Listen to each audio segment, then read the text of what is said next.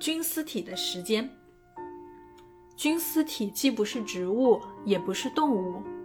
它不善于从太阳吸取力量，因为它的天性是与太阳为敌的。温暖的、活跃的东西不能吸引它，因为它的天性既不温暖，也不活泼。菌丝体之所以能生存，全靠吸取那种死亡、瓦解并渗入地里的东西所残余的叶汁。菌丝体是死亡的生命，是衰退、瓦解的生命，是一切死去东西的生命。上帝的时间，奇怪的是，超时间的上帝经常出现在时间以及时间的各种变化上。如果不知道上帝在哪里，人们有时会提出这样的问题，就得看看有的会变、会动的东西，所有无定型的，所有起伏不定的和易消逝的。例如，看看海面的涨落、日冕的飘忽、地震的颤动、大地的漂移、雪和冰川的融化；看看流向大海的江河，看看种子的发芽，看看客氏群山的风，看看母腹中胎儿的生长，看看眼睛周边的皱纹，看看坟墓中尸体的腐烂，看看葡萄酒的酿熟。看看雨后冒出的蘑菇。溺死鬼普鲁什奇的时间，禁锢在醉倒了的肉体里的阴魂，不曾去除罪恶的阴魂，没有通向上帝之路的地图，便只好像狗一样，跟躺在芦苇丛中僵化了的肉体留在一起。这样的阴魂是盲目的，面对眼前的处境是束手无策的。他固执地想要回到肉体里面，因为他不知道除此以外还有别的存在方式。然而，他思念自己出生的那个国度，他先前始终是待在那个国度里，是从那里给驱赶到物质世界来的。他记得那个世界，他总是在回忆那个世界。他痛哭，他思念，但他不知道如何回到那里去。绝望的浪涛一阵紧似一阵地袭扰着他。于是他便离开了那个已经腐烂了的肉体，靠自身的力量寻找归路。他在歧路上徘徊，在大道上游荡，试图在路边找到机会。他变换着各种形态，他进入各种各样的物体和动物体内，有时甚至进入不太清醒的人的体内。可在任何地方，他都待不长久。在物质世界，他是一名被流放的犯人；精神世界也不想要他。因为进入精神世界需要一张地图。游戏的时间，上帝老了。在第八世界里，上帝已是垂暮之年，他的思想越来越缺乏活力且漏洞百出，他的道变得含糊不清，难以理解。由他的思想和道产生的世界也令人费解。天空像枯死的树木一样裂开，大地在这里那里崩塌。现已在动物和人的脚下瓦解，世界的边缘被磨损了，化为碎片，变成尘土。上帝想成为完美无缺者，他停止了活动。凡是不动的都停在原地，凡是停在原地的都在瓦解。Hello，大家好，欢迎来到这一期的《吃人之爱》，我是阿卓。欢迎来到二零二二年的第一期的《吃人之爱》，我是甘道夫。熟悉我们节目的人可能会有点印象，去年刚好也是一月份的时候，我们和大家一起分享了一期托卡尔丘克的短篇小说集《怪诞故事集》。现在我们要对部分的听众朋友提出一个灵魂的拷问：去年听过我们那期节目，并且许愿要在二零二一年阅读托卡尔丘克作品的人，一年以后的现在，你读过他的书了吗？没有想到这一期节目一开始就会听得手心冒汗吧？嗯，不过没有关系啊，没有看过也没有关系。我觉得没有任何一本书是一定要读的。那选太古和其他的时间作为我们今年的第一期节目，其实是因为这本书对我来说还是有非常特殊的意义的。因为其实，在去年的冬天，我自己的生活经历了非常漫长的抑郁和停滞的阶段。呃，当然，主要是在心理上的这种抑郁和停滞。一部分原因是因为在去年的这个时候，刚好疫情其实持续了整整一年多的时间。那不管是在现实还是在网络的空间里面，就无时无刻总是能够感觉到四面八方有各种很沉重的信息。那给人带来很大的压力，还有焦虑的感觉，感觉整个生活都漂浮在这种很巨大的虚无，还有不确定的感觉里面，或者说，其实这就是生活的本质，就是这个样子的。但因为疫情的关系，可能彻底撕碎了原本这种粉饰太平的伪装，让我们看到了生活最真实也最灰暗的一面。那另外一部分原因，其实也是因为我当时正在经历一段。感情的创伤，然后这种撕裂的感觉让我对自身的存在产生了非常大的怀疑，也陷入了各种不断自我否定的黑洞。所以去年的冬天对于我来说是处于一个精神状态非常低迷，然后不管做什么样的事情都觉得没有任何意义，然后每天都觉得很疲倦，然后很无聊，也觉得做任何事情都没有意义。那然后在去年一月份的时候，我让自己的生活彻底停了下来。除了按照常规录了两期播客以外，我的整个生活状态基本上都是停下来了的。在一个月的时间里面，基本上没有工作，然后也没有社交。我对自己的生活状态也非常的宽容，每天都睡到自然醒，然后跑去咖啡馆晒太阳。我不再去思考生活有什么样的意义，然后也不再去思考未来的生活会是什么样子的。那也不会继续在自我苛责、去思考、呃，去剖析、去反思我到底是一个什么样的人，我在过去的那段情感关系里面到底做错了什么样的事情。每天就是在咖啡馆里面发呆，然后喝咖啡，呃，看书、晒太阳，然后也和咖啡馆的老板聊天，有时候也会和咖啡馆里就偶然碰到的一些路人还有熟客聊天。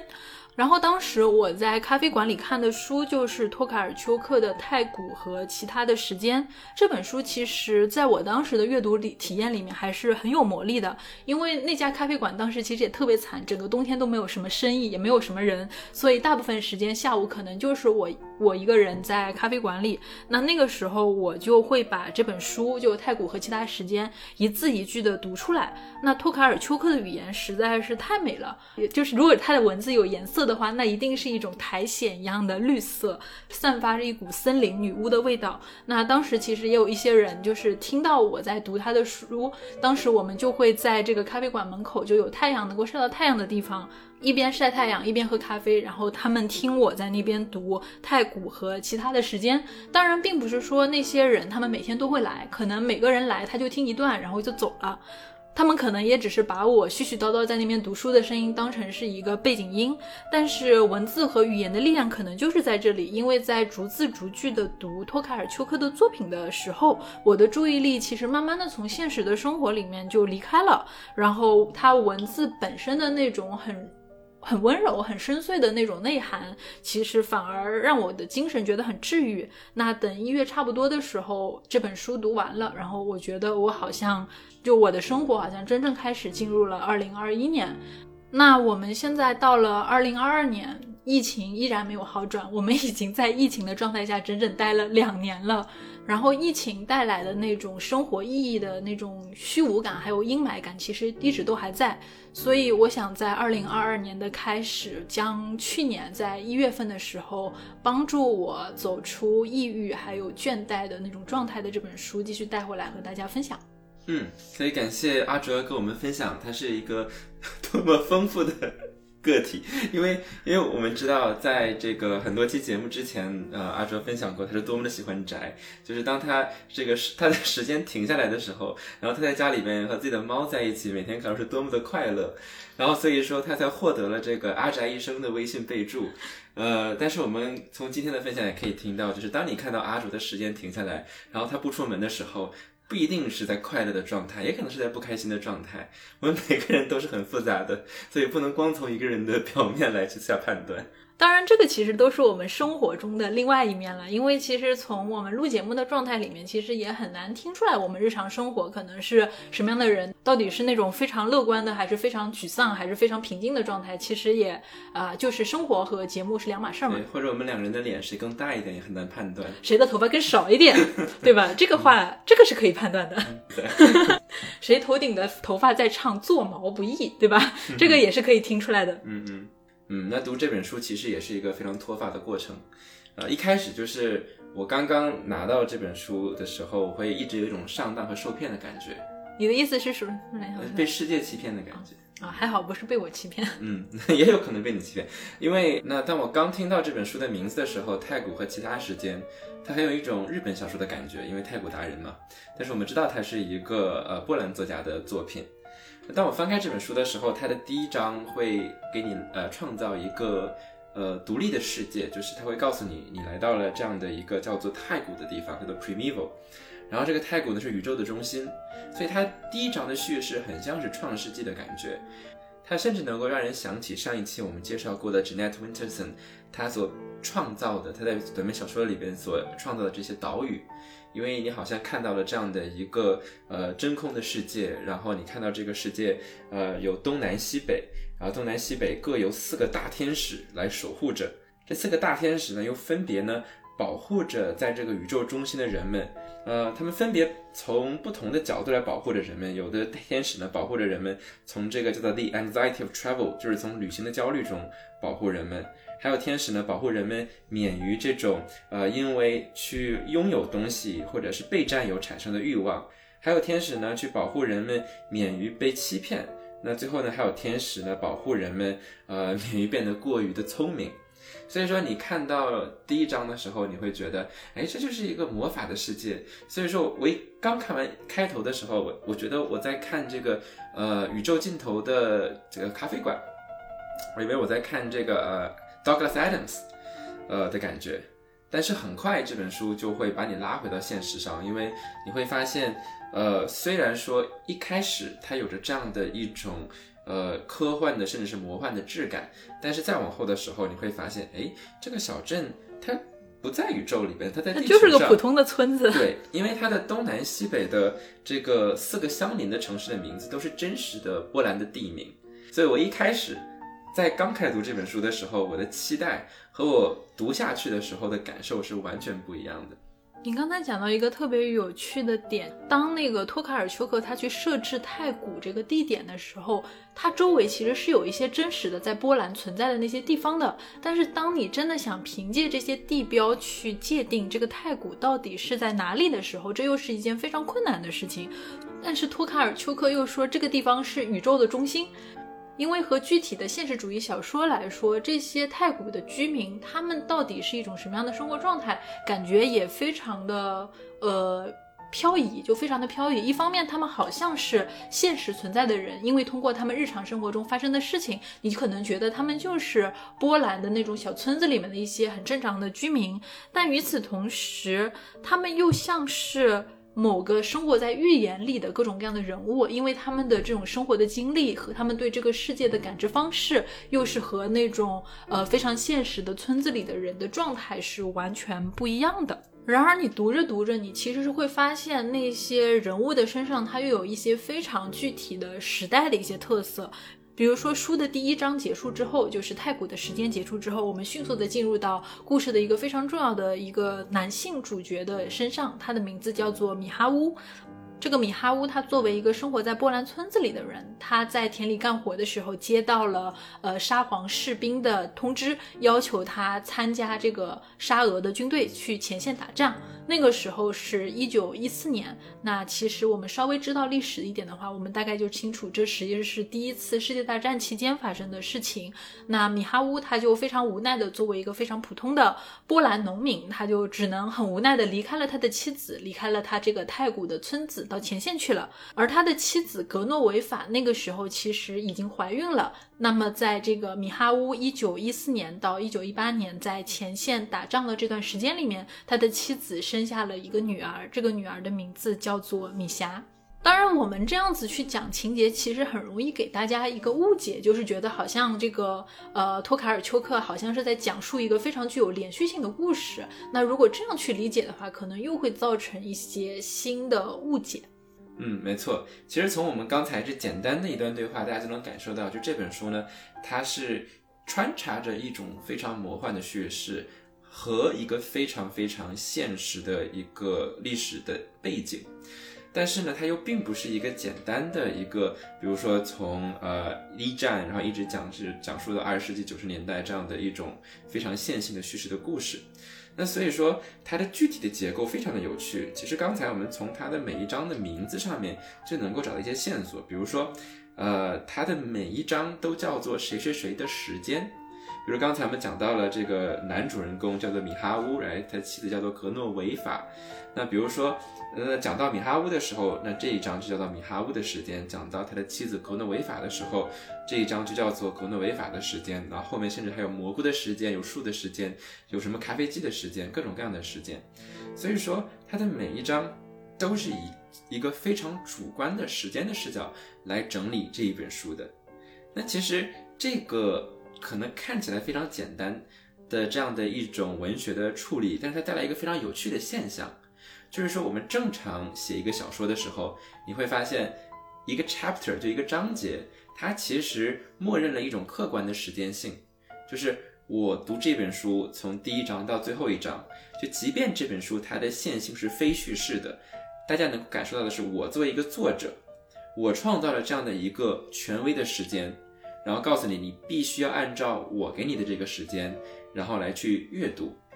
这一本书，因为它的每一个小的章节的名字都是那一章的它的这个 POV character，它的这个叫这个视角角色，它的名字的时间这样来命名，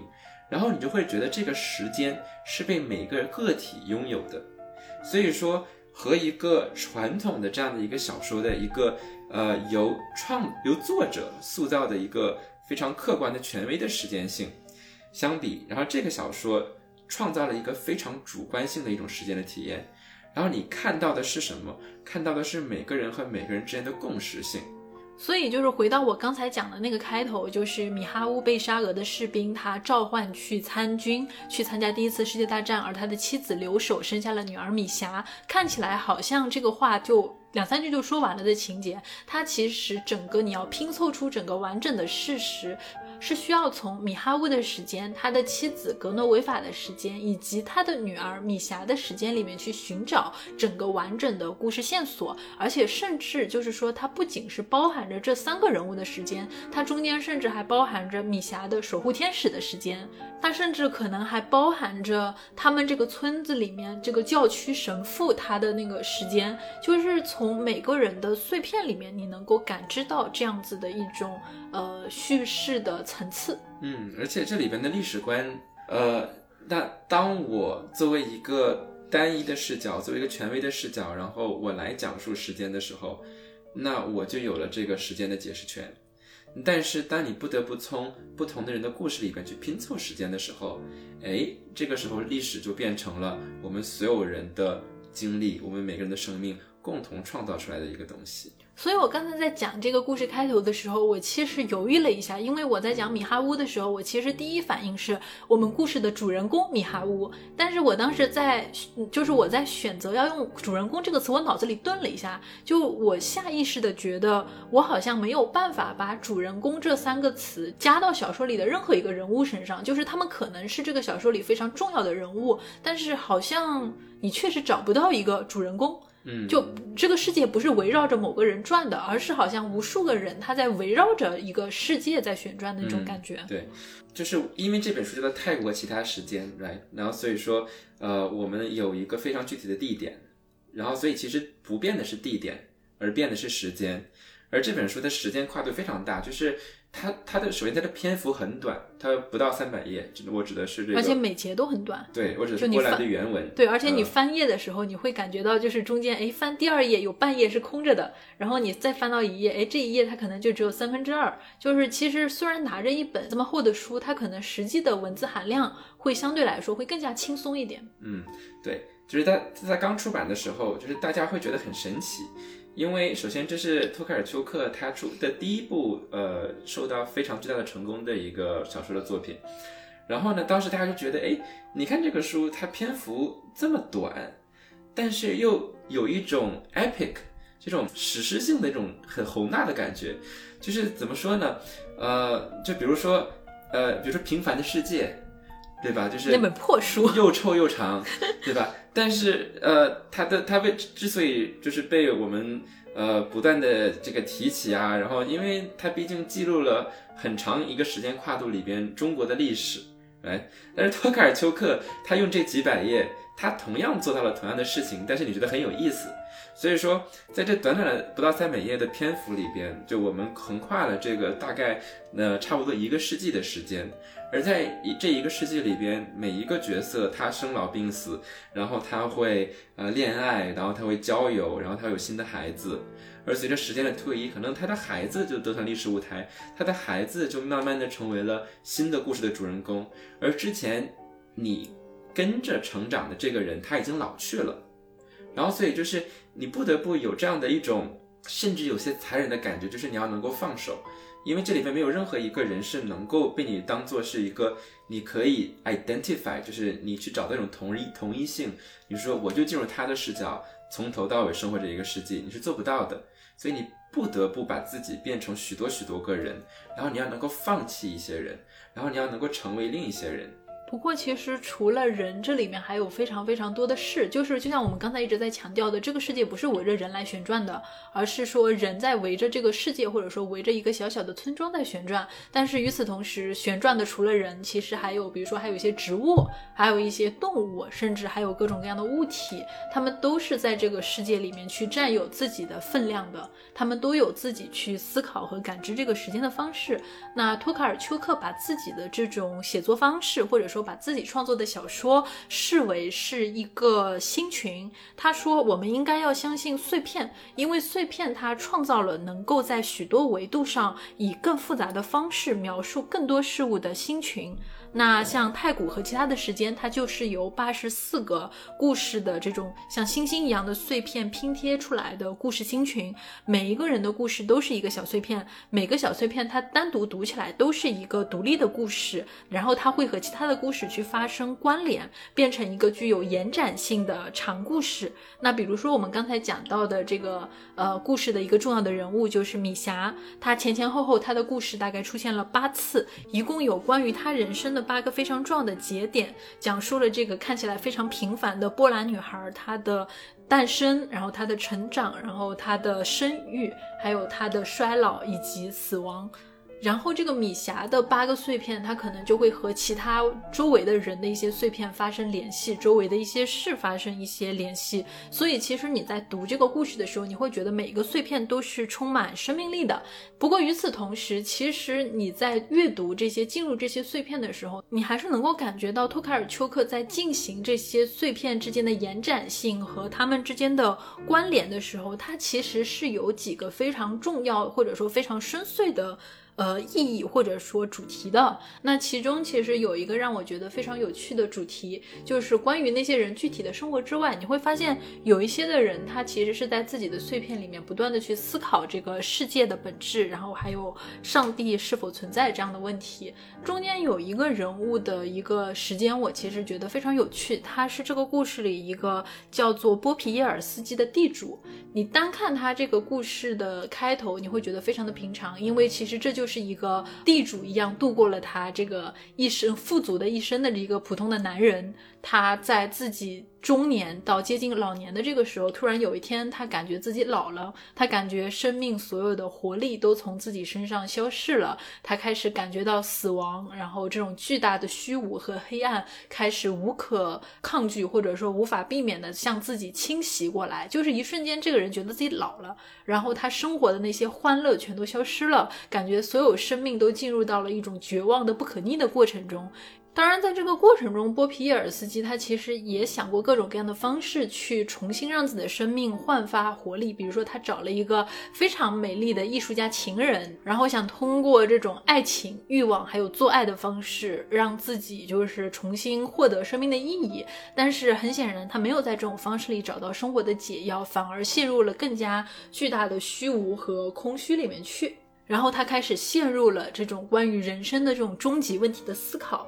他不停的去问自己：我是怎么来的？我从哪儿来？我的这个源头是在哪里？从根本上来讲，人能够知道一些什么事情？人能够从知识里获得一些什么东西？人对于事物的认知有没有尽头？那这个时候，有一个犹太的拉比给了这个地主一个盒子，盒子里面是装着一个游戏的棋盘，里面是类似于某种像迷宫一样的棋类游戏。地主拿到这个游戏之后，他从此以后你就感觉他过上了一种啊彻彻底底与世隔绝的追求生活本质的这样的一致的这样一种生活，因为他拿到的那个游戏其实看上去好像只是一个棋盘，但它实际上包含着呃这个世界终极的秘密，它是一个。就是这个世界是一个巨大的同心圆，里面一共有八个同心圆，在这个同心圆的最最中心就是太古这个地方。那么这个游戏的。呃，游戏方式是你必须要不停的去做梦，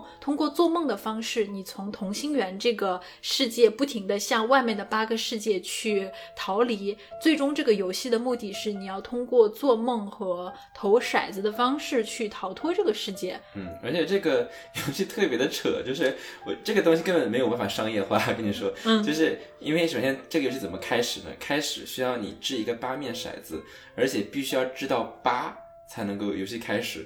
但问题呢，就是说，如果你没有知道八，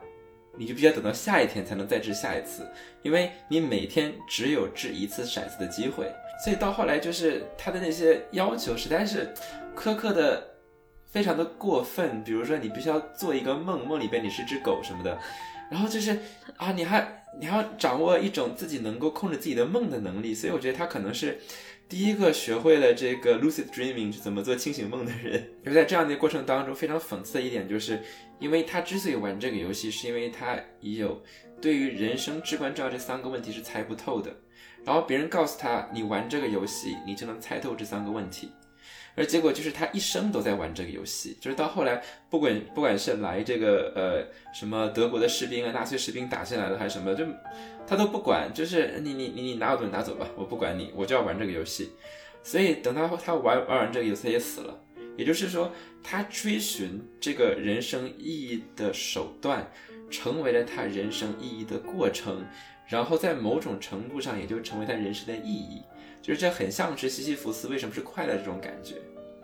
对，因为你刚才讲到，就是他在玩游戏的这个阶段，其实外部的这个世界发生了巨大的变化，包括就是你刚才你讲到的，就是德国人来了，德国的纳粹占领了波兰，然后德国纳粹走了之后，这个呃斯大林的那些呃苏联的士兵也过来了，又占领了这个村子，然后在这个苏联的士兵退出去之后，然后呃波兰他又建国了嘛，然后波兰他们自己进行了一系列的社会改革，就是你会发现周围的一切跟这个地主没有任何的关系。他的不管是他的妻子还是孩子还是远方的亲戚惊慌失措，感觉外面的世界发生了翻天覆地的变化。他之后的一生都就始终沉浸在自己的这个游戏里面，然后不停的去追求这个同心圆的世界，一层一层又一层的世界。当然，这层的世界按照我们刚才的这个说法，它其实也是分散在这个呃书里面的不同的位置的，因为它包含着游戏的时间，它其实也是贯穿在其他人的生命状态里面的。然后为什么这个地主的他玩的这个棋里面的八个世界这么神奇，或者说这么让人觉得很有意义？其实是因为他的这个呃写作方式，或者说他展现的这个世界，其实你仔细看，它就是。好像是圣经里的世界，因为它其实每一个篇章，它其实对应的都是圣经里的故事。可是你仔细发现，当你去读的时候，你又会发现托卡尔丘克他自己在写的过程中，就像我们在之前讲他那个《怪诞故事集》里面一样，他的写作其实是有非常强烈的反基督的色彩的。就或者说他是把整个圣经的这种故事去进行改写，比如说像我们之前讲到白天的房子、夜晚的房子里面，他就有讲到这种女圣徒她长胡须，然后男牧师喜欢穿女装这样子各种各样的一个呃怪诞的事情。那在这个太古和其他时间里面，它的这个状态就表现在这个游戏的时间里面的八个世界，比如说在第一个世界里面，它讲的是上帝创世纪的故事，太初有道，然后第一天上帝。创造了光明和黑暗，但是在托卡尔丘克的讲述里面。上帝创造了黑暗和光明，但是他其实这也让上帝陷入了一种存在的呃这种疑问里面，因为上帝也开始在第一个世界里面去追问我到底是谁，我是上帝还是人类，或者说我既是上帝又是人类，还是说我既不是上帝也不是人类，到底是上帝创造了人还是人去创造了上帝？就是你会发现这里面的上帝很有趣，它并不是我们传统意义上所理解的那种宗教意义上的上帝，这个上帝它像。是一个生活在，它也像是一个时间的碎片，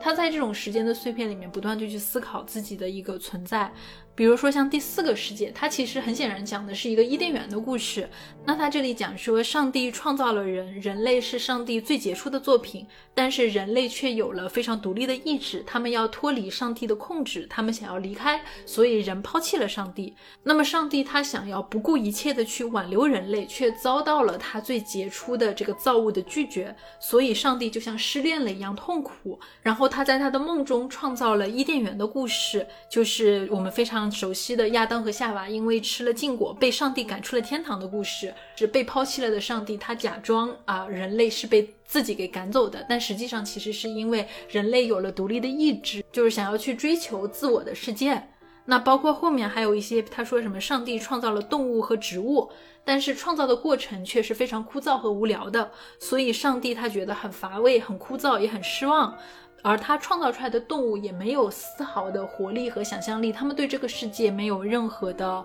好奇心。嗯，所以上帝他进行了一些尝试，他想把这些动物变成人类，可是动物却不要变成人，因为动物觉得人很可怕、很恶心，所以这些动物就联合起来把上帝给淹死了。那在这个故事，就是这个同心圆的世界里面，既没有人，也没有上帝，因为上帝被那些动物给淹死了。就其实我觉得，在他的讲述的这个过程里面，这种对于圣经的互文，或者说它中间包含的这种反基督的这种呃意识，其实是非常有趣的。所以这本书它出版的是九十年代，然后那个时候很多托卡尔丘克和他同期的波兰作者，然后他们就被冠以这个魔幻现实主义之名，然后非常的受欢迎。但是他们绝不是这个传统的，比如开拓者，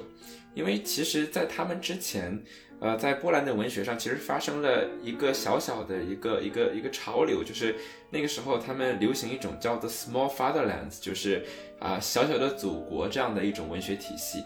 那在这样的一个文学的类别当中，就是呃很多的男性作者，然后在这里边，他主要会想要想要教讲述这个，比如说在二战期间，那被波兰控制的这个。呃，比如说东部的这些土地的失去，然后还有就是很多很多这种呃怀旧，然后希望呃就是在这样的一种历史创伤的背景之下，回到某种过去的这样的一种怀旧的心情。所以这个时候，这些文学的主题就非常的有这种波兰主旋律的色彩。那这个主旋律的元素，往往是第一就是这个 national martyrdom，就是国家的这种殉难者，就是他们的这种烈士。然后 victimhood，对吧？他们的这种呃受害者的身份，还有就是 Catholicism，就是他们天主教的信仰。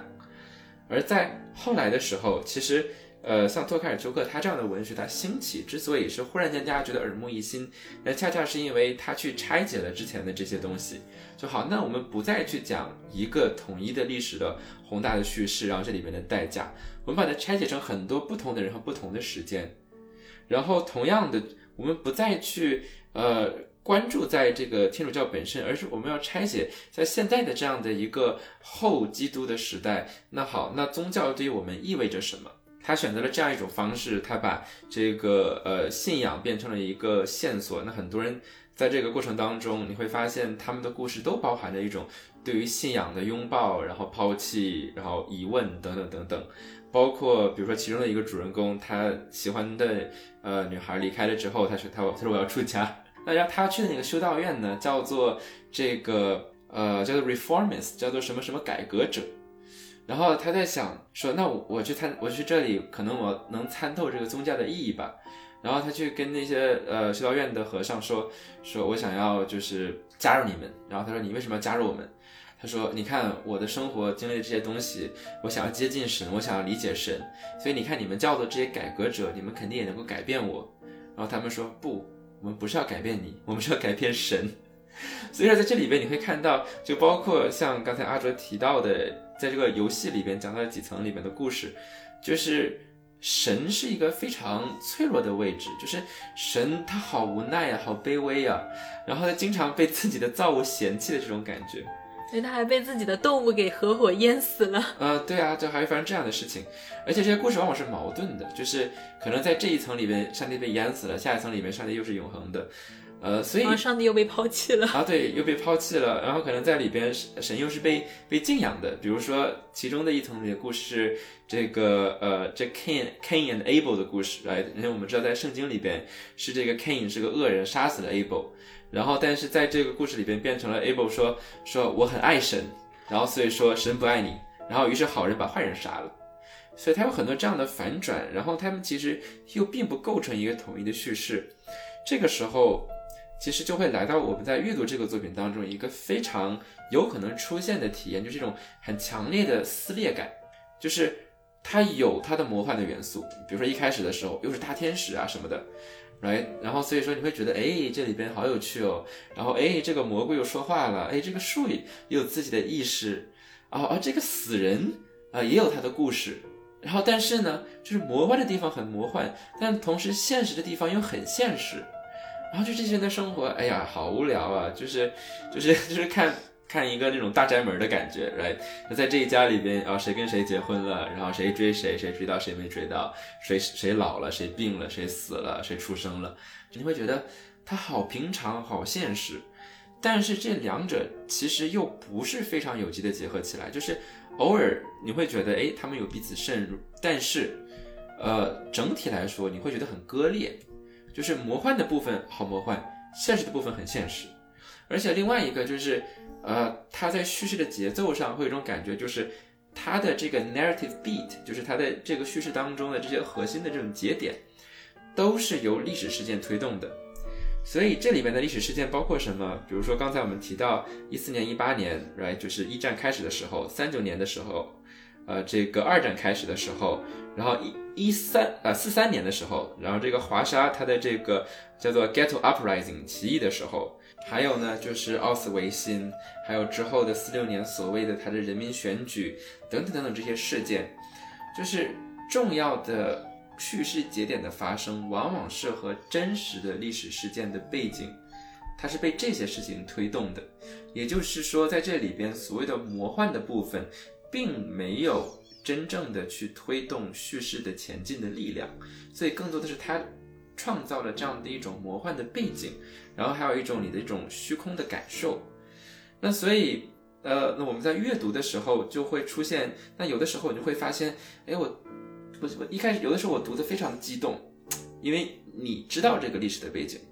我们每个人都有这个，呃，对于。两次世界大战一定的理解，那所以说这些事情发生的时候啊，你能够感同身受啊，犹太人他们的命运怎么怎么样，然后但是在历史节点中间的叙事，你会觉得很平淡，就为什么看一个人买面包这些事儿，就是好无聊，所以说就是其实他的这个故事会有这样的一种撕裂感，那这个事情其实是很有争议的一件事情。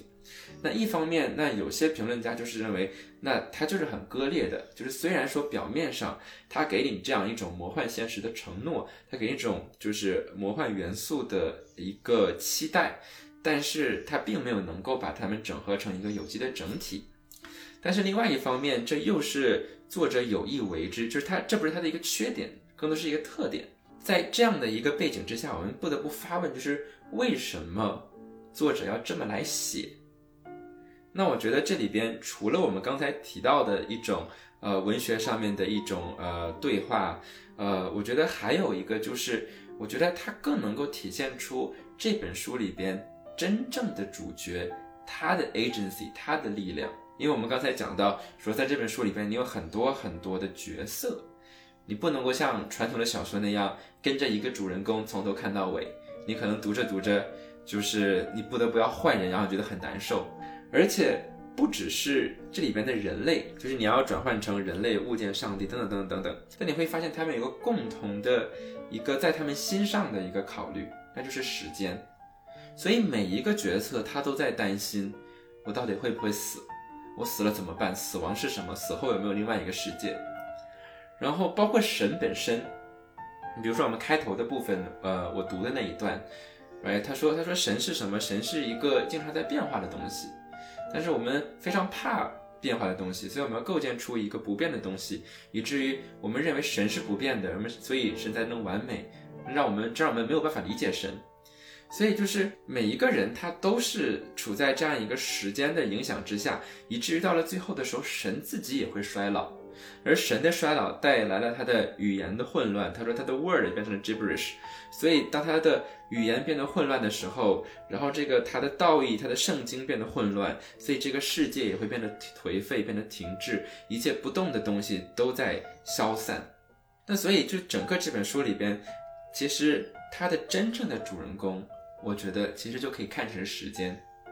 因为。不管是任何一个人，每一个人他都处在同样的一股力量的驱使之下，所以说在这里边唯一不变的主题就是这种无常性。所以托卡尔丘克他自己在这本书的这个第一版的前言的时候，他是这样描述这本书他为什么来创作。他说，这个是一个世界的历史，而就像所有的这些生灵一样，这个世界它是出生的，它是发展的，它也会死亡。我在这个过程当中学到了什么呢？就是每一个故事都是时间的工具，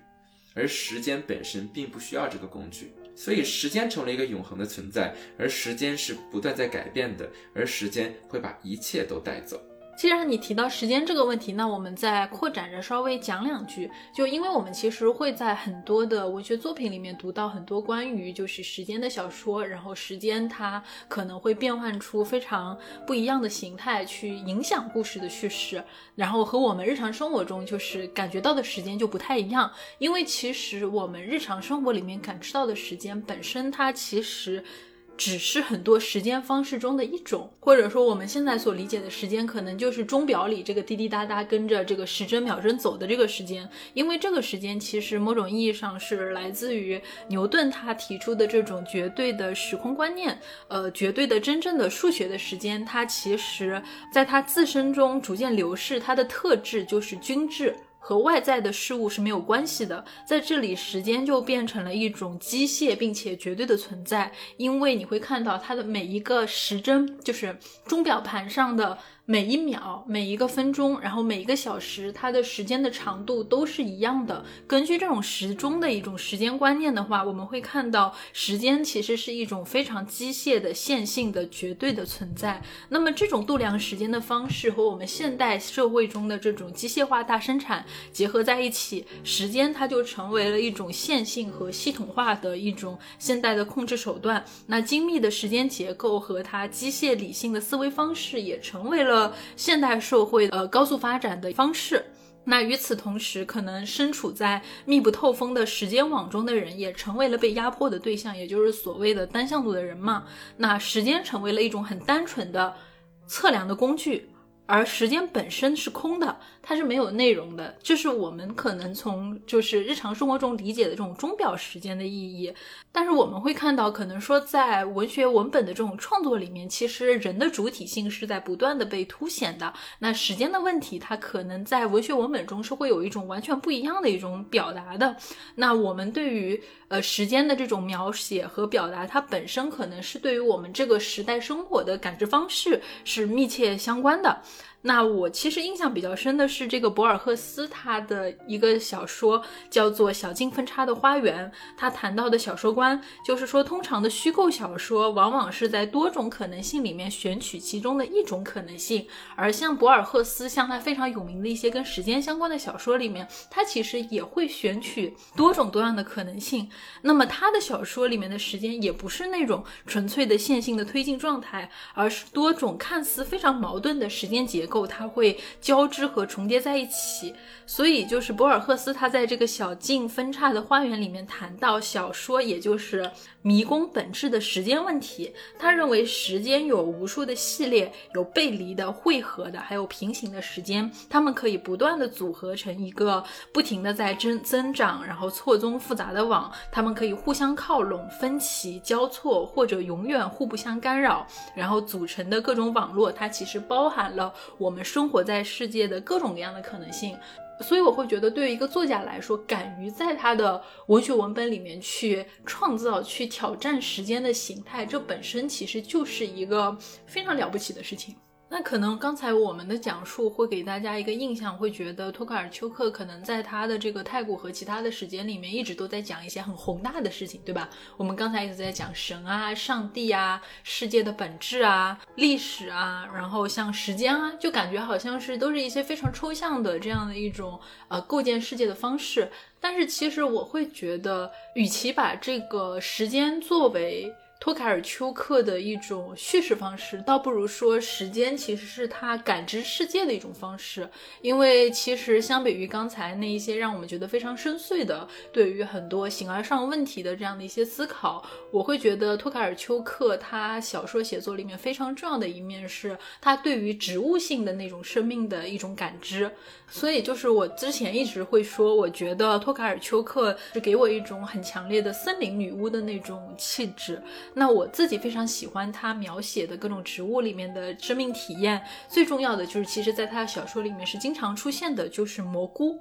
那我之前其实，在看他。呃，白天房子、夜晚房子里面时候，他有讲到那个一个场景，因为白天房子和夜晚房子，它其实讲的关系，梦和现实之间的关系，它里面就有一个梦的片段，是在一个被森林就是掩盖的一个小汽车，就是一个森林，一个一个汽车，它可能开到森林里面，然后经历很漫长的时间，整个就是被这种森林里面长出来的植物给覆盖掉，然后这个小汽车的轮盘它被爬山虎给缠绕着，而当你打开这个车的车门。的时候，你会发现它里面整个皮革的车座都已经层层叠叠的被各种黄色的蘑菇所覆盖了。就他当时的那个梦境，给了我一个非常深刻的印象，以及包括他在那个白天房子、夜晚房子里面，也专门有一些篇章去描述蘑菇性这样的一种东西。那刚好这个意象在太古和其他时间里面又再一次出现了。所以我会觉得，以蘑菇为代表的这种自然观念，其实在托卡尔丘克的写作里面是有一个非常重要的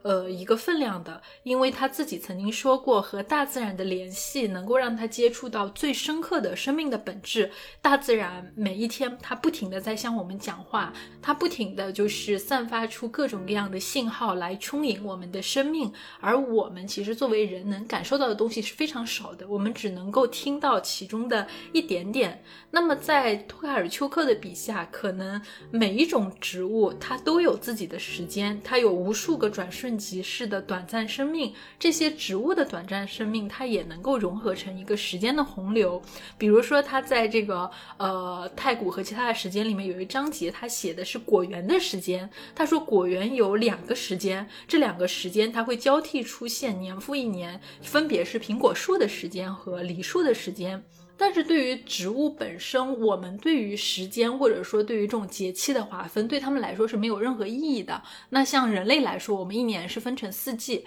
那春夏秋冬，他们按照顺序一年四季不停的流转和这种转换。可是，在植物的这个状态里面，可能一年四季它每一天都会交替的出现，然后春天叠着夏天，夏天叠着秋天。冬天又叠着春天，这样一直出现在他的这种生命里面。时间在这里就是一种非常模糊的符号。它可能是在循环，它可能是在重叠，然后它永远都不会停息它的流动。但是时间的流动却不能真正的去产生意义，因为物质是沉没于另外一种现实的实体，而在这种现实里面是没有时间、没有运动，我们能看到的只是它的表层，隐藏在别处的其余部分才能决定每种物质的意义和价值。然后这种物质的价值和意义，其实在这种。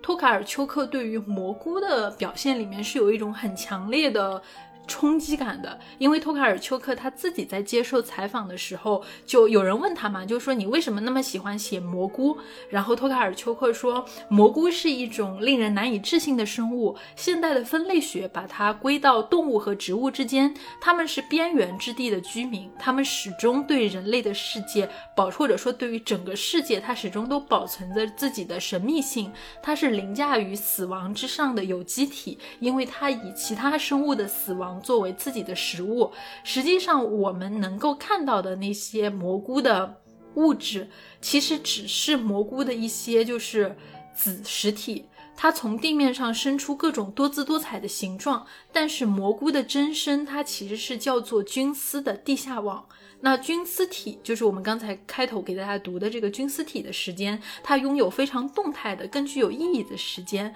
在这种神秘的自然生物身上，托卡尔丘克他窥到了实现永恒的秘密。他说，菌丝体整年都在繁殖自己阴冷潮湿的子女。菌丝体既不压制，也不突出自己的子女。它对所有的子女都赋予生长的力量和传播小孢子的机能。所以你会发现，这种蘑菇的生存状态，它始终是在一种生与死、梦和醒，然后光与暗之间的一种非常晦涩的地带所存在着。这种状态其实某种意义上，它既是人的这种生活的状态，也是历史的一种生活状态。而且这种历史可能相较于其他的国家，可能确实跟波兰它自身的历史，它不断的处于各种对吧，各种呃被分裂，然后和这种。呃，占领以及甚至他们自己的历史也在不断的被破坏和抹杀这种过程中，所以托卡尔丘克说，只有那种忘却了的存在才是真实的存在。我们在那里都曾是有罪或者有德行的人，因此我们不知道醒来后应该怎么办，是投入地狱之火，还是投入永恒的光明生活。所以，其实我会觉得，当我们去读托卡尔丘克他所描述的那种。蘑菇的那种生活状态的时候，这种蘑菇它可能既能够隐喻我们作为个体生活在这个世界上的位置，我们对于这个世界上这种边缘化的感知方式，它可能也是波兰作为一个某种意义上它的历史在不断的被损毁、侵害、被边缘化的这样的一种历史的体现。嗯，蘑菇的意象的确非常有意思，因为。呃，我觉得通过蘑菇，我们可以找到托卡尔丘克创作一个非常核心的一个动机。那这个动机，呃，对于我来说最直接的线索来自于《白天的房子，夜晚的房子》里边主人公的一个观察，就是那个角色呢，他非常的困惑。他说：“哎，你看我们在分类蘑菇的时候，为什么就按照这个毒蘑菇和能吃的蘑菇，就能吃的和不能吃的来分类，而不是好看和丑？”还是摸起来舒服和摸起来不舒服，所以你看他这么一说，就体现出来什么？就是他说，他说人们看到他们想看到的东西，而最后他们会得到他们想要的那个东西是什么呢？就是非常清晰的，但是错误的区分。其实这里边其实无所谓正确还是错误，就是我们有很多种来分类蘑菇的方式，但是。呃，他的这个观察其实非常清晰的体现出一种，当我们去把东西进行去划分类别，然后去排序，然后这样去组织我们的知识的时候，这样的行为，它在创造和影响着我们的知觉，它直接决定了我们从什么样的位置去观察世界，也就非常直接的改变了我们观察到了什么样的世界。而这样的一个主题，其实对于特克尔丘克来说，是一个非常核心的一个创作的动机。那在这部作品当中也有着同样的主题，比如说，当我们看到，呃，他在从神的视角来描写神的时间的时候，他说一开始神在创造世界的时候，他说 The word came forth, it seemed to God that knowing was naming。他说这个道啊这个词语出现了，所以他说对于神来说，似乎知道就是命名的过程。所以说我们可以看到，就是我们这种。划分类别去命名，其实就是一个创造世界去分割世界的过程。所以以至于到了最后的时候，当神老了的时候，他说这个这个所谓的道啊，它变成了一片胡言乱语，所以世界也变得混乱。而世界从哪里来？世界来自于这个思维还有语言。所以这里边我们需要呃知道一件事情，就是 the word，就是在基督教的背景下，就是当你在英文语境里边看到大写的 W 的 word，就是词语这个词的时候，它往往指的是圣经。然后在我们的中文版当中是会被翻译成道。所以说刚才我在讲这些，当我说道和的时候，其实我说的是 word，就是在这里边它有一个双关，它既说明语言，然后又说明这种神的旨意。所以我们可以看到这种语言它命名、划分类别的功能是一个非常核心的功能。对于的托卡尔休克的世界观来说，而这个功能它其实存在着一个弊端，就是当我们一旦非常确定的找到了某一个视角的时候，那我们的视角可能就会变得片面，以至于我们呃没有看到其他的角度。所以说，呃，我们上一次讲到托卡尔丘克的时候，其实我们提到了一个概念，叫做 tender narrator，就是一个温柔的讲述者，就是他在这个。呃，他的诺贝尔文学奖获奖的时候给的，呃，这个讲座里边提出的一个概念。所以说，为什么要存在这样的一个 tender narrator？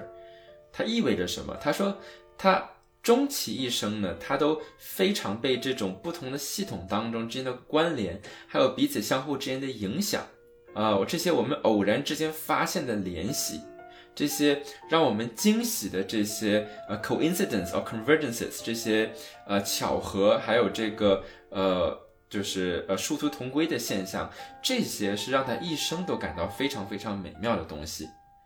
但是问题就是，我们生活在一个非常破碎的，然后呃每个人都非常主观、非常和彼此分离的这样的一个世界，而这样的一种看待认和认识世界的视角。它既威胁着人类的世界，也威胁着自然的世界，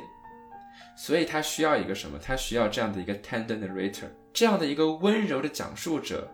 他通过一种像神话一样、一种 mythical 一样的语言，在讲述的过程当中，他希望可以去包含不同角色的视角，让我们能够超越任何一个单一的个体他的视线，让我们能够看到一个更广阔的世界。甚至可以去忽视时间，所以在这样的一个背景之下，他选择了这样的一种叙事的方式。其实我们就可以非常能够理解，就是因为他在诺贝尔文学奖获奖的时候所讲述的 tender narrator，在这部作品当中可以算是第一次一个成功的一个非常完整的一个实践，就是他不光去从不同的人的视角去让时间变得个人化，我们能感受到不同的个体之间的共识性。同时，它甚至打破了一种以人为中心的一种事件性，所以我们看到的就是不仅是人的故事，还有蘑菇的故事，还有自然的故事，全部都包含在里边。所以在我们阅读这本书的时候，我们去感受这个讲述者他的口吻，其实是非常有意思的，就是。它的这种叙事当然取决于，呃，就是因为我们毕竟有语言的这种隔离，所以我们不知道，呃，就是在它在原文当中有着怎样的魅力。但是我觉得我能够体现的、体验到这样的一种拿捏的非常非常得体的这样一种距离感。就是第一，它是一个一种全职的，它是超脱性的一个视角，但是这种超脱性的视角又没有，呃，被任何一个非常具体的。情感或者是情节所限制，或者投入到某一个非常细节的叙事当中，就是你感觉到这是一个非常甚至有些无情无义的存在。呃，就是比如说我们我们一开始说这个米哈尔这个角色是一个主角，我们前半本书就是基本上你会呃一大半都是从他的视角来讲的。那可是等到他死的时候，这个叙事者是怎么写的？他说这个。女孩们是在这个米哈尔，呃，因为心脏病死的那一年出生的，他就这么死了，就这么一个我们跟着他过了这么几十年的生活的人，他死的时候，其实他只是别人故事当中的一句话，就是有的时候他是很残忍的，但是呢，他有一种温度在里边，就是因为他有很多呃这种牵连和关系，能够看到人和人之间命运之间的巧合和连结。所以你又不能说他是完全无情无义的，所以这样的一个神话式的视角，这样一种叙事的质感是非常有趣的。你刚才讲到的托卡尔丘克，他在写作时候的这种无情无义的全知全能的上帝视角，其实我自己在阅读的过程中反而没有那么强烈的就是感知，因为我其实是在他的写作中有很强烈的感受到一种他对于女性的偏爱和关怀。有一个情节，它是反反复复在出现的，就是女性的分娩和生育这个过程，它是在不停的去讲述和。呃，去书写的，而且在这个过程里面，它其实你你会在他这种旁观者的视角里面感觉到非常强烈的他对于女性的一种关切和理解。所以就是在他一系列的叙事里面，我们刚才讲到，他有那么多的碎片化，像星群一样的写作，但是有一些碎片它是可以聚合起来的。我们刚才讲到，他有一他有一个很重要的主题，或者说的一个线索，就是对于这个世界本质，对于上帝的思考。那可能他还有一个很很重要的主题，是跟我们刚才讲到的植物植物性、蘑菇性是联系在一起的，就是他对于女性的痛苦和女性的欲望的书写。比如说生育这个意象，其实在这个。小说里面不同的女性的。时间里面是反反复复出出现的，比如说这里面比较年长的一位女性，就是疯婆子佛罗伦腾卡，在她的身上你是能够感觉到一种充满悲剧感的女性身体和命运的那种状态的。这个佛罗伦腾卡她生育了九个子女，夭折了其中的七个，她的一生都在不停的怀孕和流产，因为那个时候的男性他们普遍没有避孕的这种意识，就导致育龄时期的女性只能没完没了的生。生育，所以女性命运的常态就是女人死的比男人早，母亲死的比父亲要早，妻子死的要比丈夫要早。所以，就算是在太古的时间里面，女性依然是繁衍和生育的工具，小孩就像小鸡一样不断的破壳而出，而人们却总是期待女人这个壳它是可以反反复复自动复原的。因此，在这个。太古的这个世界里面，女人总是非常虚弱的，因为一个女人她越是强壮，她生的孩子就越多，她生的孩子越多，她的身体就越衰弱，直到年纪大了，像弗洛伦腾卡这样，她的身体被生育彻彻底底的变成一个干巴巴的老太婆的躯体，女人才能够从没完没了的生育的诅咒里面去解脱出来。这个是太古这个村庄里面老一辈女性关于这种生育和分娩的这种命运，而我们看。看到相对来说比较年轻一辈的女性，比如说故事里另外一个我们刚才一直都没有提到的一个非常重要的人物，她是一个流浪的孤女，叫做麦穗尔。她因为非常贫穷，然后也没有家，一直都在太古流浪。呃，所以就是她可能为了食物可以去和不同的男人去发生关系，所以她被整个村庄的男人所。使用并且轻视，而所有的女人都非常仇恨麦穗尔。那麦穗尔她怀孕之后，只能在森林的废弃房间里面难难产，生下一个死婴。她在一个只有墙却没有房顶的破房子里面，她在痛苦的这个难产的过程里面，不断的去陷入梦的世界。她在梦的世界里面梦到自己在教堂里面，她觉得自己就是教堂里的那架管风琴。她梦到自己是一条赤练蛇，而她的孩子。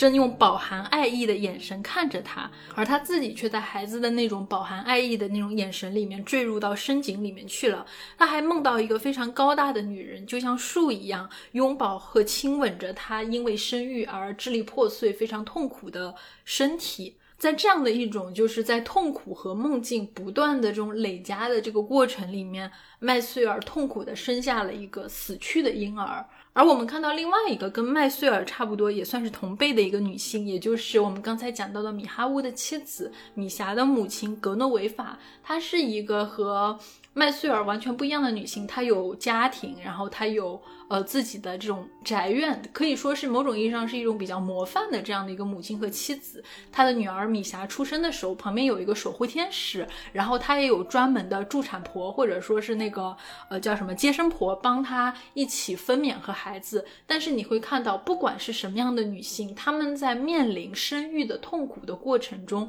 这种痛苦的分量都是非常重、非常狰狞的。所以其实我会有感觉到，就是当托卡尔丘克他在描述那些女。女性的时候，以及包括就是呃像那个麦穗儿，我们刚才讲到那个生下死婴，她后来又生下了一个女儿的那个麦穗儿身上，生活在森林里面，身上充满着植物的这种，因为它和植物之间是有一种天然的联系的。如果说格诺维法是属于呃村庄，属于这种正常的人类世界的话，那麦穗尔她其实就是一个和森林、和植物，甚至是和蘑菇生活在一起的女人。包括后面还有一个情节，是她去和这个欧白琴做爱，就是生下了他的那个女儿卢塔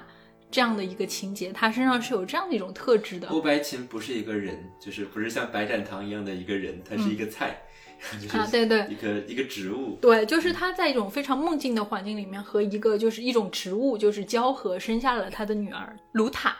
当然，以及在这个麦穗尔和他的这个女儿，呃，卢塔之间的这个关系，我们又会看到另外一种就是叙述的空间，因为我们看到这个卢塔，他在后面的小说里面，他有讲到卢塔长大之后，他产生了一种，虽然他身上有着母亲那边的所赋予的那种强烈的植物的秉性，以及他对于太古的整个森林的这种呃亲缘感，但是当他长大之后，他想要嫁给一个相对来说比较有钱的男人，去过上那种。穿着各种各样漂亮衣服和高跟鞋的那种生活的时候，麦穗儿其实是不愿意她去嫁给那个外面的男人的，但是她坚持这样做，所以麦穗儿跟她说：“你可以娶我的女儿，但是在五月到九月的时候，我的女儿要回到我的身边，其他的月份我的女儿归你。”就当时其实读到这个情节的时候，你会很强烈的立刻就联想到古希腊神话里面德莫特尔的故事。那在古希腊神话里面，德莫特尔其实是这个宙斯的姐姐，然后也是宙斯的妻子。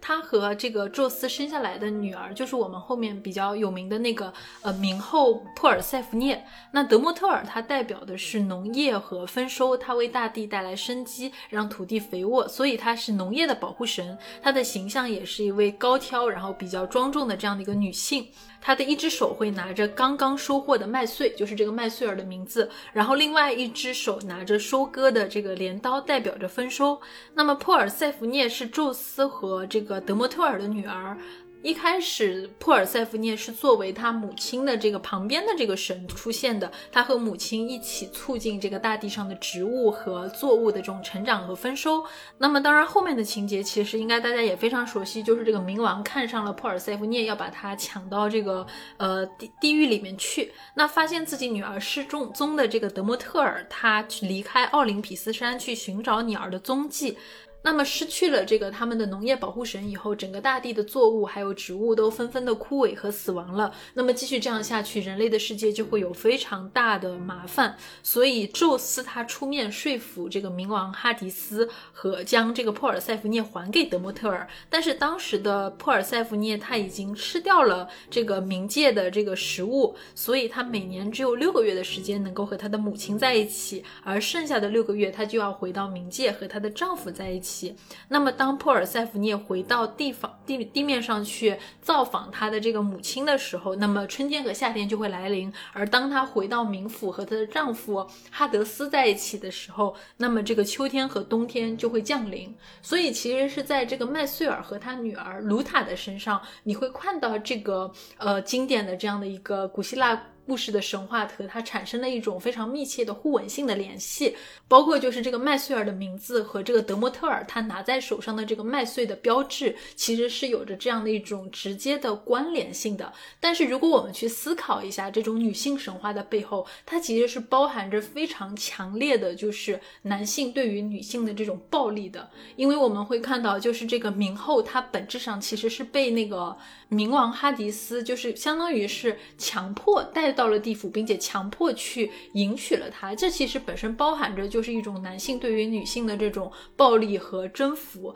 而卢塔他自己其实当他离开太古的世界，进入到太古之外的村庄的时候，他所面临的这种女性的欲望，其实也是面临着就是现实世界的男性对他的这种。暴力和摧残的，所以当时其实我在读这些就是这种层次的这种故事的时候，你会发现它其实真的是包含着各种各样的层次和维度的故事。那当然在这里面你会看到托卡尔丘克他作为一个看似无情无义的这种。就是全知全能的写作者，但他背后其实包含着非常强烈的对于女性的欲望，还有女性的痛苦的书写。嗯，这部作品的确有很多的呃这种 references，就尤其是从它起名的过程，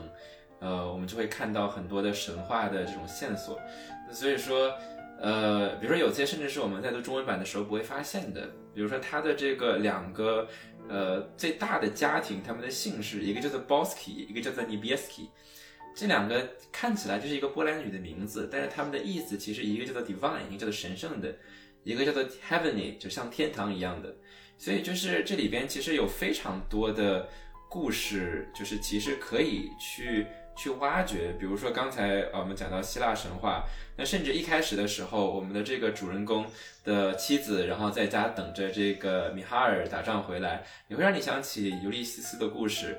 其实有评论就会提醒大家，这里千万不要陷到里边去。就是在这个作品当中，这些神话典故的引用，它并没有那么核心的意义，呃，它往往是让你联想到一些故事。但是其实它都会打破它，在打破的过程当中，其实最后它又会重塑这种时间作为一个存在的一个一个主体，它的力量。那比如说在里面讲到，比如说神的存在，里面非常具体的讲到，非常好笑，我觉得就是说一九三九年的时候，神实在是太寂寞了，不行，他说我一定要显身。于是，一九三九年的时候，神就开始出现在各种各样人们的生活里边，让人们显灵。那比如说，他就让我们刚才讲到的这个角色，他给他的奶水，然后一种治愈的力量。那所有的人一旦就是被他的奶水，呃，这种治愈了，就会他的所有的疾病都会痊愈。然后结果就是后来二战来了，那所有被他治愈的人全都死于战争。就是所有的这些神话、这些魔幻的故事。所以一开始为什么说就是你会有种割裂感，就是它的魔幻的部分，至于现实的部分非常的无力。所以说你很难去体会到这种呃，就魔幻的部分的力量，以及它这种背后的隐喻，而它背后隐喻这些所形成的意义，往往是相互矛盾的。所以说，呃，有一个形容就是，它也是这个呃，借用了这个 Echo，就是埃埃埃科他的这个小说叫做《Foucault's Pendulum》里边的一句话，他说：“你你你生活在一个表面上，你看起来非常的深邃，是因为你把很多的这些表面拼在一起。”给人一种坚实，还有这个深层的感觉，但是这种坚实性一旦你要站上去，它就会破碎。我觉得托卡尔丘克给了我们很多的意象，但是他并不是希望我们从意象当中去发发掘这个呃意义，相反，这种意义更多的来自于这种意象产生的意义的破碎。就是托卡尔丘克在写完这个，就是在我在我看完这部作品之后，就是我觉得。他太酷了，太先锋了，实在是。为什么这么说？就是因为其实他在这个作品当中最重要也是非常少被学者们关注到的一点，就是物件的视角。就是我们刚才讲过了很多人的视角，来蘑菇的视角、植物的视角，甚至幽灵的视角。但这里边还有什么？就是东西的视角。比如说有一张叫做呃。所有能够配套配套成四件的东西的时间，因为这个很很奇怪。比如说东南体的四重性，嗯，比如说东南西北，就是把这种能配成四四个一套的东西单独拿出来，好像它是个活的东西一样，给它一张。然后还有前面的，比如说他给一个磨咖啡的磨写了一张从这个磨的视角啊经历的事情，还有一张是关于这个一个教堂里的圣母像，从一个雕像的视角，就是你觉得。我们能够理解从植物的视角、从动物的视角、从人的视角来叙事，但是从东西的视角来叙事，这个东西实在是太帅了。所以说，下面的时间，我想请大家，呃，花一点耐心，然后我们来一起参透一下这个托克尔丘克为什么要在这个作品当中把东西也做成他这构建的事件的一部分，以及这个视角它有哪些更加深刻的哲学意义在里边。所以说，我们回到托卡尔丘克他的创作的动机，我们知道说他想要创作这样的一个超越了个体，然后这样的一个呃这个温柔的叙事者，能够能够让他去包容更多的视角。这个视角不光是说不同的人，它也包括不同的植物，甚至包括不同的东西。所以我们可以通过这种多重性、这种被包容的一种神话性的叙事，来获得一个不是因为某一个片面的视角，或者是某一个对于世界的命名和划分的方式，而造成的一种非常局限性的、破碎性的，呃，甚至是这个压迫性的这种叙事的能力。但我们为什么想要去这样做？托卡尔丘克是在九零年代的时候出版了这个作品。但同样的问题其实一直在被不同领域的学者们提出来，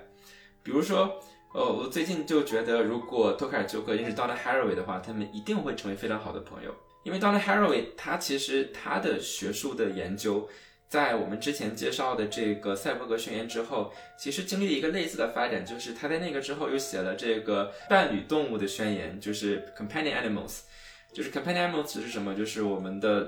比如说狗啊、猫啊。然后这些跟我们一起生活的动物，它和我们的关系，我们能不能够超越以人为中心的视角，然后来找到一种更加包容性的去看待我们的存在的方式？再到后来的时候，他写了一本书，叫做《Staying with Trouble》。在在在这里边呢，他提出了一个概念，就是叫做 Cthulhu Scene。他说，我们现在往往，比如说在这个对于地球年代的划分的时候，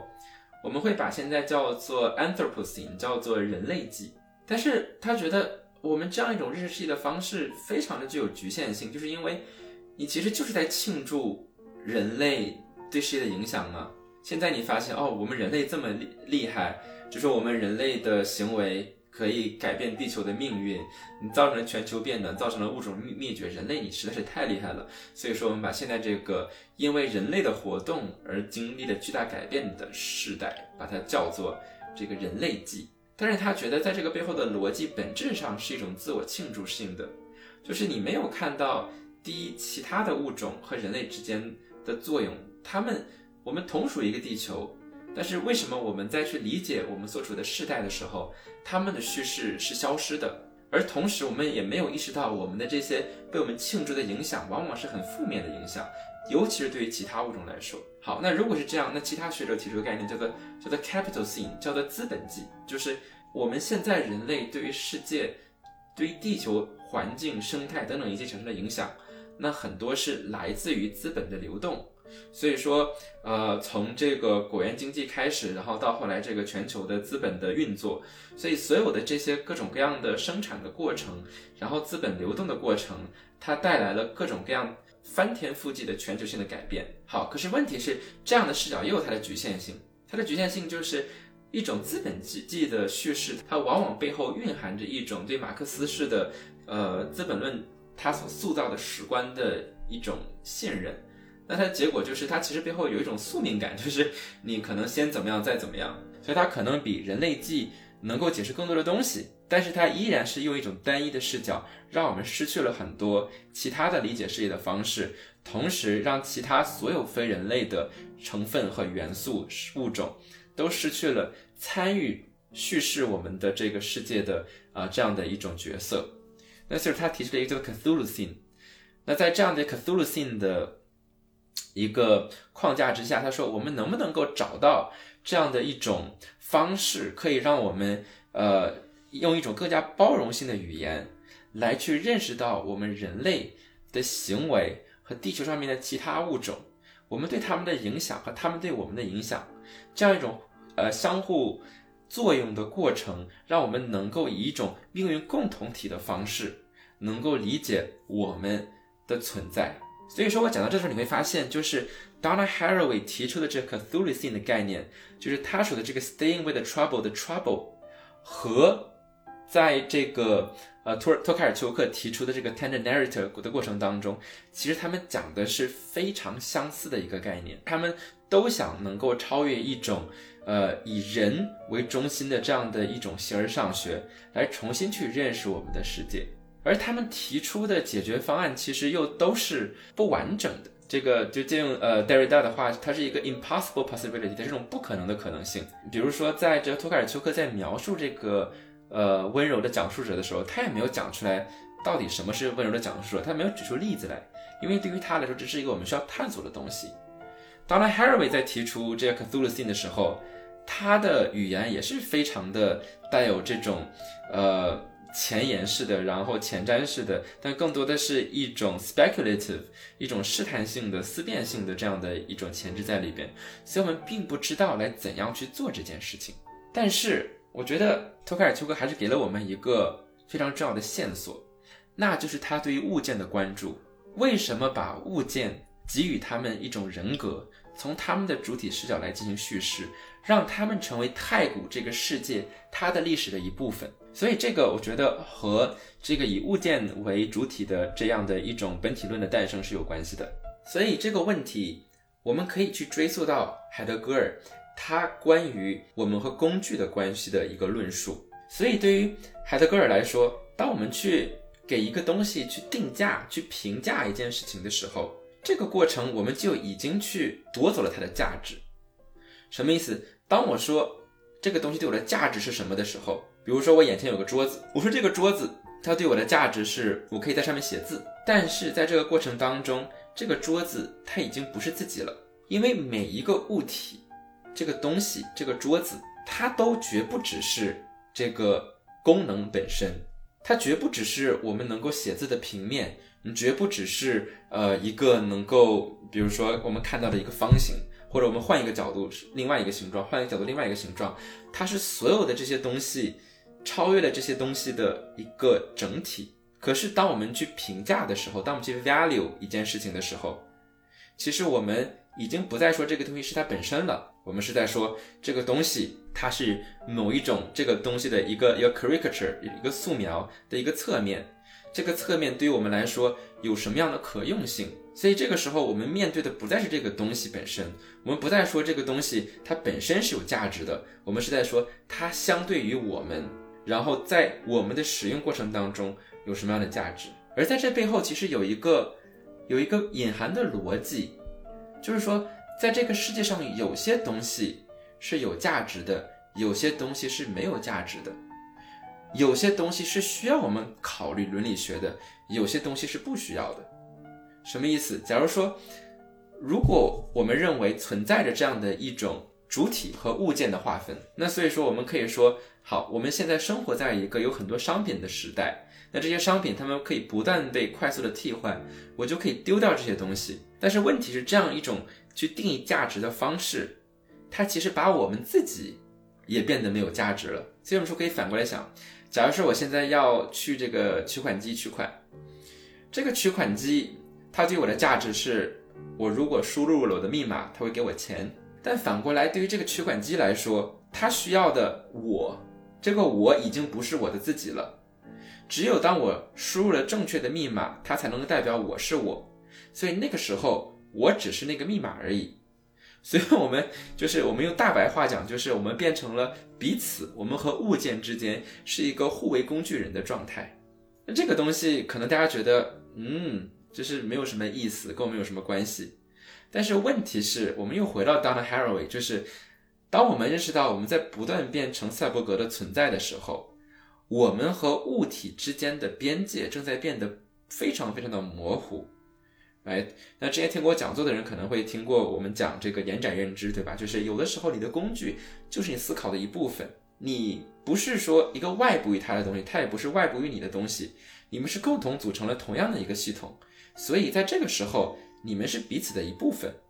这种人和物件的边界是非常模糊的。那当我们坚持去使用使用这样一种呃物体还有东西的方式来去看待这个世界的时候，它其实会带来两个有害的一个结果。第一就是我们每个人都会被变成一个非人的东西，我们都会变成在这个叙事当中的那个物件，因为我们都是以某种非常呃片面的存在和其他的东西发生关系，所以我们共同成为了一个系统的一部分。所以，我们都不再是完整的，而这个系统是更大的，它可能是资本主义，可能是什么什么，它是呃包含凌驾于在我们之上的。那第二个就是说，它暗含这种逻辑，就是那有些东西是需要我们考虑道德的，有些东西我们是不需要考虑道德的。所以说，可能小动物需要我们考虑道德，但是物件不需要我们道德。但是我们没有意识到，就是当我们这样去对待物件的时候，其实它带来的影响。是能够波及到我们整个的生产系统，我们整个的生活，整个的世界的。比如说今天你让我买一个农产品，这个农产品它是这个 fair trade 是公平贸易的产品，非常好。那但同时我又知道它是通过一个全球资本的运作，从很远的地方运过来的。那所以它有一个呃非常非常高的一个碳足迹在它后面。那所以这个时候我就要想哪个更重要？是农民的生活更重要，还是这个碳足迹更重更重要？所以就是，呃，从这样的一个，比如说一个苹果上面，我们况且能够看到很多背后的价值，还有它对不同的这种，呃，和它相关的生态，还有这种呃资本还有物体的影响。所以说，呃，我们有没有一种其他的可能性，就不再只是从人的角度出发来去叙事？只是从人的角度出发来定义我们和其他的东西的关系，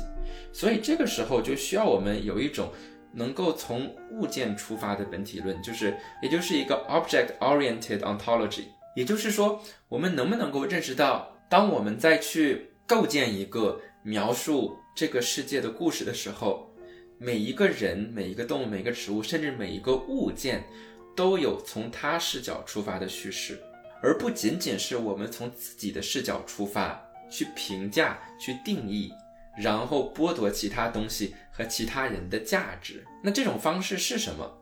那海德格尔他提出的一个概念叫做呃 Glassenheit。这 Glassenheit 呃英文一般翻译叫做 releasement，就是中文可以翻译成就是一般翻译成叫做这种泰然若之的状态。简单说就是，我觉得这里面英文的表述呃比较容易理解。Letting things be things，就是让一个东西存在而已，就这么简单。但是这样说还是很抽象，就是我们如何做到一种泰然若之的状态？我们如何去找到一种允许呃物件存在，以物件本身的身份存在，而不是以他之于我的关系存在？那所以说我看到这个呃，好像是兰卡斯特大学的一个教授，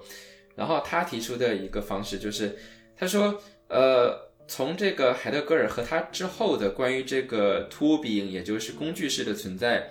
的研究，呃，他觉得其实我们有两个路径可以选择。那这两个路径是一种诗诗性的路径。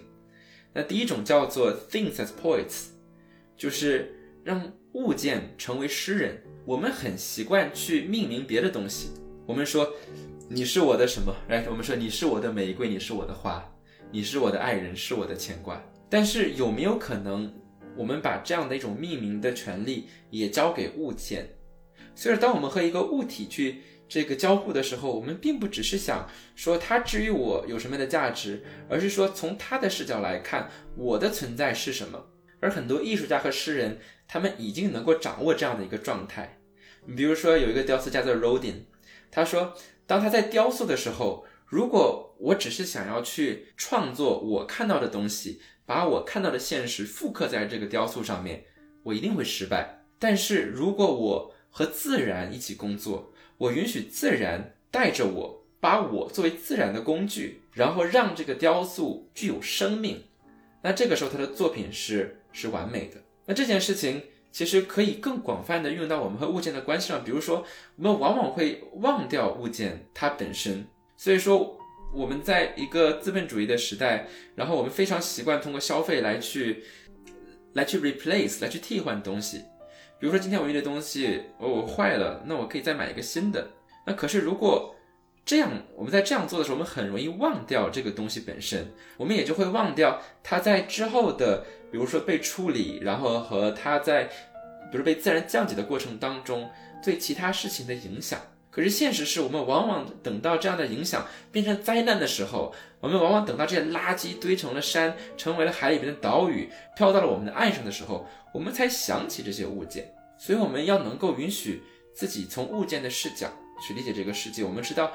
在这个物件它的叙事当中，世界是什么样子的。第二个视角叫做 poetry of things，叫做物件的诗学。也就是说，我们可以能不能找到这样的一种能够。允许，呃，其他东西作为它自己本身存在的这样一种心态。所以说，我们刚才讲到海德格尔提出这样的呃 Glassenheit 这样的状态是什么？就是我们在这样的一个不断成为世界的世界当中，能够在一个成为东西的东西面前简单的存在着。这样说这很绕。但是它简单说就是它把这个叫做一个 meditative thinking，就是它叫做一个冥想式的思考。而这种冥想式的思考，呃，另外一种说法叫做正念式的思考。所以这种正念式的思考指的是我们在生活当中，我们先不要去着急去评价，然后去定义一个东西的价值，我们先存在于东物件之间，在这样的一个过程当中，我们要去想到我们集体的对于彼此每个人、每个物种、每个植物、每个物件的责任。而不是只是把一个东西化成一种使用价值，所以说这样的一种正念式的存在，就是呃，大家可能会想到正念冥想，对吧？因为正念其实指的就是一种注意力，就是我们不加评判的去关注在彼此之间的这样的一种状态，我们去简单的感受，单纯的去觉知其他物件在我们身边的存在。所以我们讲的这些东西非常的抽象，就是大家会觉得哦，为什么？呃，听托卡尔丘克又听到了他的海尔维，听到海德格尔，但是你可以看到托卡尔丘克，他当他把事件、把物体作为一个主体，来成为一个位置、一个地理的一个叙事的一部分的时候，他背后的这种哲学的力量，以及这种出自于人本主义的哲学传统的一种观，所以呃，不论是这个海德格尔，还是之后的这个。呃，这个 tool-oriented ontology 这些这个物件的为为中心的这些呃本体论的哲学家们，还是到了 Haraway，还是这个图卡尔丘克，他们共同认识到，我们实在是不要特别特别的自恋，不要觉得我们是唯一的故事的讲述者，我们只是这样的一个物质的、生物的、自然的、历史的，甚至是神话的社会当中的一个角色，所以我们一起去讲一个故事。那我们既要讲自己的故事，也要听到其他人、其他动物、其他植物、其他生命。其他物件的故事。好，那么说到这里，我们这一期节目也差不多要结束了。那如果大家关于自己身边的一些物件，然后从他们的视角来观看我们所生活的世界，可能会发生什么样的故事？如果你们有类似的视角想要跟我们分享的话，欢迎大家在评论区留言和我们一起分享。如果你们喜欢我们的节目，也欢迎大家在爱发电平台为我们提供支持和赞助。那我们这期节目到这里就结结束啦，大家再见。我们下期再见。